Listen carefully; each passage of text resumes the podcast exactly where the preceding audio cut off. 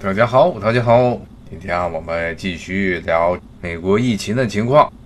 还是按照惯例呀，看看美国这边的疫情情况啊。今天又是一个哦，已经是超过第二名两个身段还要多了。这个西班牙现在是第二名，意大利现在已经被远远的拉在后头了，然后是法国，然后是德国，中国现在已经被德国都超过去了啊，而且。英国当时想着要群体免疫的英国，现在呢也是离中国也差不远了，而且他们这死人也死的忒狠了吧？英国可能也会很快很快就会超过中国。中国现在的人数已经是全世界的确诊人数总人数的排位了，其实越来越低了。纽约现在真的是太猛了，然后如果加上整个纽约州现在是世界第二。当然，最近好像纽约的确诊人数似乎是逐渐就变少了，没那么多了。该生病的人全部都住院了。整个纽约市八百万人，有十万人全部是确诊，这个比例是非常非常非常高，而且还有好多疑似病例。这个数据还是因为他们检测的关系，要拖一段长一段时间。这可能是几天前的数据啊，现在是什么样我们也不知道。然后呢？反正这边也是挺惨的，现在也是前一段时间确诊的人数，不知道现在是什么样。大街上现在越来越少跑步了，我希望是这样。我今天没有出门，所以我不太清楚情况，但是希望大家能被吓着，最好被吓着，不要再出去乱来了。无论如何，这就说一说现在美国这边的疫情还是非常严重的，基本上现在还没有看出任何的好转的迹象来，死亡人数也就一万五千人了，而且会继续往上跑。不过呢，这两天这美国政府公开的宣称的说，这应该是会少于十万人死亡。夫妻说这少于十万人，可能六万人死，说觉得这已经是很不错了。这甚至呢，特朗普今天已经开始在讨论说，让像纽约这地方重新开始商业运营，说等不及他们继续在家待着了，说创造条件都要去上班去啊，要干活了。现在按照纽约这情况，这怎么上班啊？那很有可能就接着上班了。因为啊，美国人现在的这种对待这个疾病的态度，我看是真的是没有把自己的生命和别人的生命放在一个重要的位置上，总讲非常强的这种侥幸心理，觉得是得不上，就算是得上，也就一场大感冒，然后就没事儿了。那么其实今天还传出一个消息，像这美国这种地方是现在开始终于开始认真做检测了，所以这人数爆的很厉害。那些没有办法、没有认真做检测，甚至呢是没有能力检测的国家，可能以后危问题就更大。像这种疾病，以后很多的专家就认为是很有可能就变成一种季节性的疾病，在很多的地方会区域里会部分流行，然后到了一个定的时候，比如说冬天的时候，全球大流行，变成了周而复始的这么一个疾病。而那些所谓的这些病毒的温床，很有可能就是在这些第三世界国家。虽然咱们中国老说自己是第三世界，但是呢，在防疫的问题上，很明显的能看出来，第三世界的每一个国家，它的能力是很不一样的。比如说，像现在最危险的地方，可能不是欧洲；下一波最危险的地方，可能不是欧洲或者美国，而是毗邻的那些，像美国南边的那些邻居拉美。今天就有一个特别吓人的新闻：亚马逊丛林里的土著啊。因为这个新冠病毒病例死亡的事件，这个很吓人了。这个是巴西的事情。如果大家看新闻的话，都知道这巴西的总统是一个极右分子，他一直宣称新冠肺炎没有问题，没事儿，不是什么大不了的事儿。然后就巴西他们其实就没有认真的进行对待。而现在呢，巴西其实是国内也是已经有相当多的人了。如果他们真正开始检测的话，我估计报的人数会更多，因为。南半球现在，包括了巴西大部分地区，热带先别说这热带的亚马逊丛林里都出现新冠肺炎了，这说明新冠病毒根本就不怕热，连这丛林中它也照样照传不误。然后呢，而且巴西的这个国家一个特点啊，是它基本上所有的人口，当然不会是住在亚马逊丛林或者亚马逊河流域，都是住巴西东南部沿海的那么一粗溜的那么小地盘上。就几个大城市，比如什么圣保罗啊，什么里约热内卢啊，也是人挤人、人挨人的，而且贫民窟一大堆。到时他们这地方一爆，那下场就吓人了啊！而且就他们现在政府这个态度实在是……那么，但是呢，巴西呢，相对于另外一个国家来说，还算是没有那么大危险。因为更糟糕的可能就是这几天一直在新闻上大家在说的印度，印度这数据肯定是骗人的。主要的原因就是印度的每天的检测人数非常非常少。我记得是原来看一个数据，他每天的他们的检测人数是每百万人的检测人数才二十几个。像韩国那边啊，几千上万的，中国这边也是，所以他们的这个每百万人的检测人数是全球最低，基本上就是没检啊，每天就是检测多少，他们就说得多少，所以这个人数非常低。啊！这这其实也是现在莫迪这个政府他们的一个想法。印度的这反对党一直想拿新冠肺炎的问题来把莫迪放在火上烤，啊莫迪的做法就是承认有新冠肺炎。但是呢，每天通过政府的呃流程啊，行政流程来控制确诊人数啊，就不给你测，给你慢慢的测，非常缓慢的测，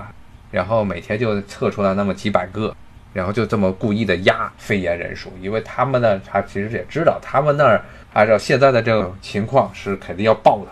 无论是卫生条件还是人民的防疫的意识啊，基本上等于是 literally 零啊 zero。你看前两天的新闻，他们还在那儿说等着要喝牛尿，然后或者去恒河里泡个澡。那个，哎呦，这想着这些东西都觉得吓人。说这些东西就可以防止疫情。当然了，中国也有一些奇怪的民间的术士、民间的这个方药，说是各种的什么抗击瘟疫、抗击肺炎的这些药，这都是禁不住推敲的。但是像印度这样的情况，而且好多是他们的所谓的宗教界的重要人士都还这么说。啊，可以想见后面会是什么样。而且他们前两天封城的时候，很糟糕的一个问题就是全国都封城。封城之后呢，结果呢，他们好多贫民窟里的人，比如说孟买那个大贫民窟，全世界最大的贫民窟之一的孟买的好几个贫民窟，那些人都没办法找不到工作，又回家了。成十万上百万的人走步行，大家集群在一起回到乡下去，那个场景非常浩大。也不知道隔了多少人，有多少人染了肺炎，染了肺炎之后，他这么一走，就把整个这个疫情就全部都扩散了。而且印度这两天还召集了所谓南亚国家，说要开一个抗击新冠肺炎的会，他们想当这个南亚防疫的总领袖，顺带着呢，防止这些南亚国家呢往中国这边靠。但是巴基斯坦不干。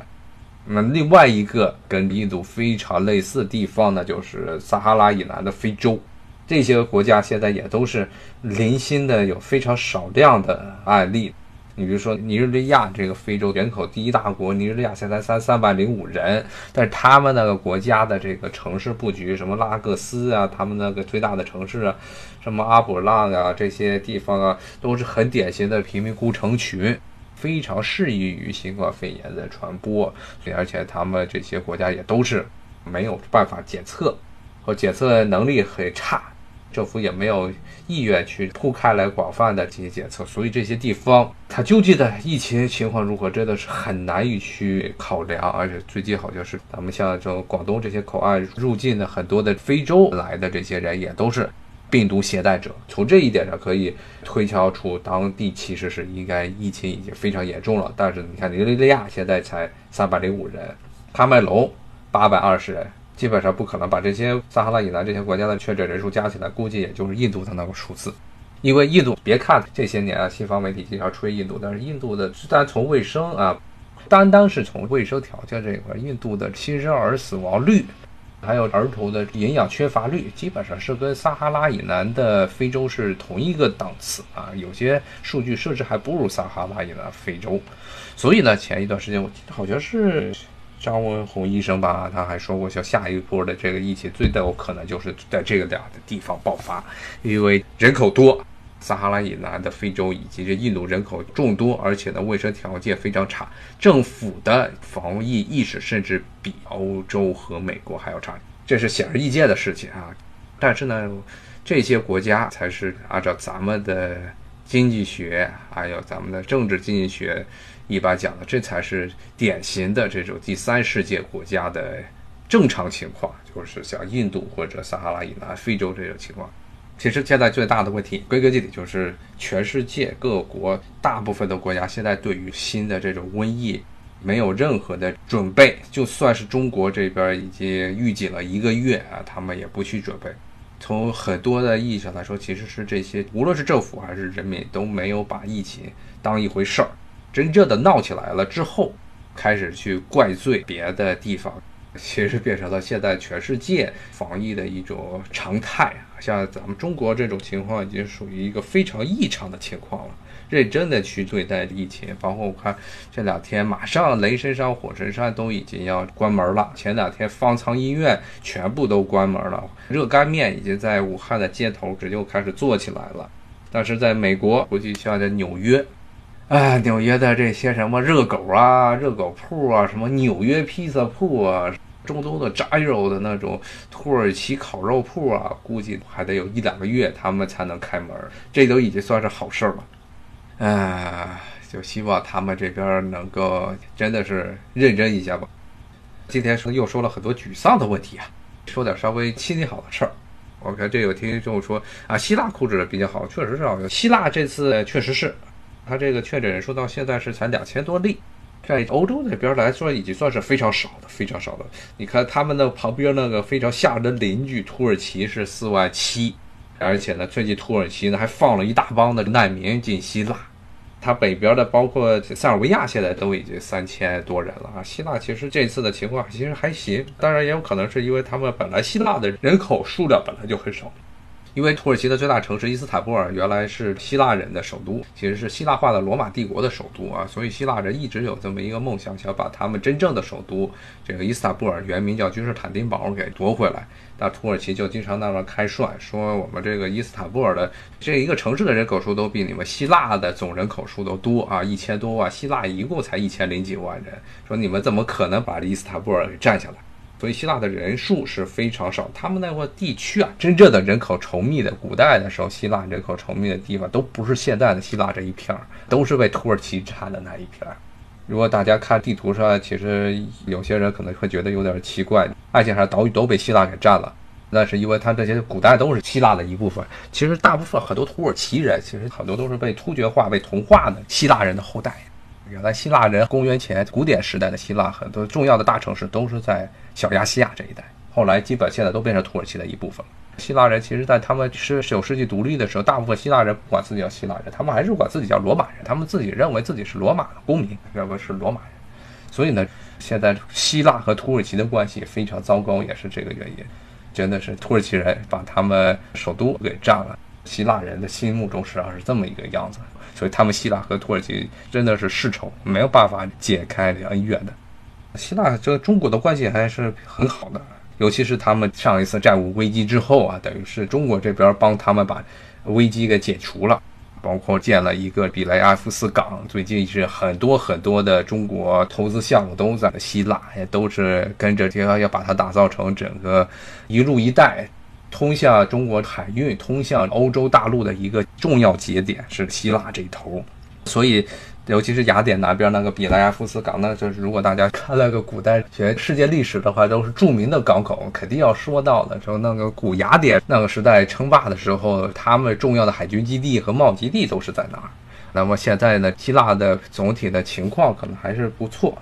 但是呢，不知道土耳其要继续放水，后面会怎么样？因为现在土耳其就一直是拿中东难民当和欧盟谈判的一个砝码的。现在土耳其内部已经爆得很厉害了。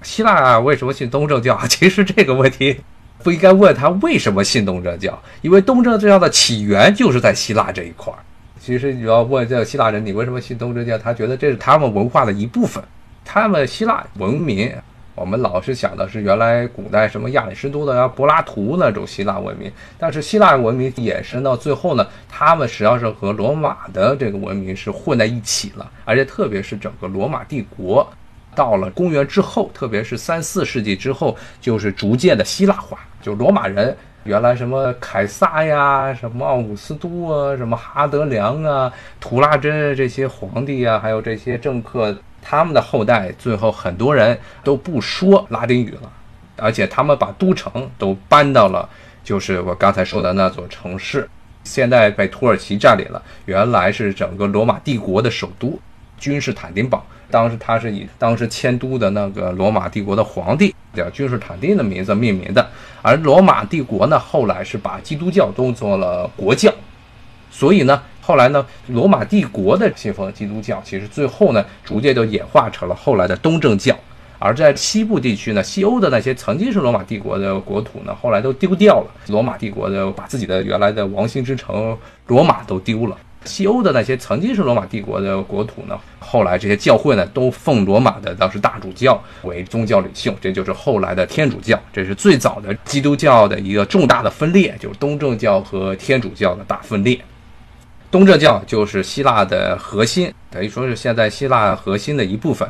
又开始有听又说到复活节了，东正教的复活节可能还要晚几天。因为希腊好像是现在用的是格里高利历了，可估计是俄国那边东正教用的还是儒略历，所以呢要晚一些日子。但是呢，这周日就到了复活节，也是促进了这次疫情蔓延非常厉害的原因。就是复活节之前的这一个月是他们基督教徒最浓大的一个神圣之月，圣月，这 Holy Month。按照常理，如果没有疫情的话，每一周那些虔诚的教徒必定要去教堂去做圣餐。Good Friday 啊，这其实就是圣月，圣月之中的一个叫做好的 Good Friday，就是叫好月。它呢其实是就为了纪念耶稣上十字架，说是叫 Good Friday，但其实是有的时候呢是把它叫做神圣五星期五，或者这边叫好星期五，因为这个耶稣上十字架，按照基督教的理念来说，是耶稣通过这个为了救赎人类，牺牲了自己，牺牲自己的肉体，然后过了一个月呢，他就复活了。然后就是这周日的时候，复活节，它其实是复活了，从墓里出来了。所以这个月的话，其实你要看，如果你看基督教的那些很多的节日，因为咱们中国人对这个基督教没有什么概念，他们好多什么灰色星期二呀、Good Friday 呀，他们有好多个，每天基本上都是象征一个重要的节日啊。基本上其实你要找一本天主教的每日的这个庆典，每天基本上都有一个节。当然，这个 Good Friday 它在整个 Holy Week，在整个神圣周中是很重要的。这一周因为是神圣周，就是在我们现在所在的这一个星期是基督教中最神圣的一个星期。星期一结束就到了复活节。像很多欧洲的地区，包括美国，其实春假也放的比较早。欧洲很多国家，包括英国，他们的春假其实是在复活节放。这其实是带有浓厚的基督教色彩，因为这复活节是真正的这个基督教中最重要的节日。绝对不是圣诞节啊！圣诞节只不过是后来随着这商业化，大家才把这个圣诞节当做了一个很隆重节日。但它的宗教色彩其实并不是特别重，复活节才是最重，就是马上这周开始了。而在以前，大概是一九六零年代的时候，当时罗马天主教廷豁免了，说这些信徒不需要这些斋戒了。以前是都要做斋戒的，跟这穆斯林的斋月不是完全一样，他们是不能吃肉，鱼可以吃。可以吃鱼，但是不能吃肉，这算是一种斋戒，说是要在纪念耶稣复活之前都不能吃任何的肉。当然，鱼他们认为太蠢了啊，所以不算是肉，可以吃。所以你看吧，就下一周的时候，估计这些鱼肉的消耗量在美国会非常庞大，因为美国现在第一大基督教派还是天主教，还有很多的什么圣公会啊、长老会啊，他们也是遵奉了斋月的习俗，所以到时候会吃鱼，吃一堆的鱼。比较赶巧的是，这周正好是犹太人的一个很重要、很重要的节日——逾越节。就周三的时候是逾越节，是他们犹太人数一数二的大节。就为了纪念他们犹太人从埃及跑出来，逾越 （Passover），好多的这边的犹太家庭，他们晚上都要搞一个大的聚餐，就是纪念逾越 （Passover），他们犹太人逃出来的这么一个历史事件。那么这周呢，又是马上要到的就是复活节。我好像看见前两天说有一些犹太人庆祝逾越节的时候，犹太人又聚会了。嗯，在纽约那边还是在哪？又有可能会有疫情的传播啊！真的是 没办法。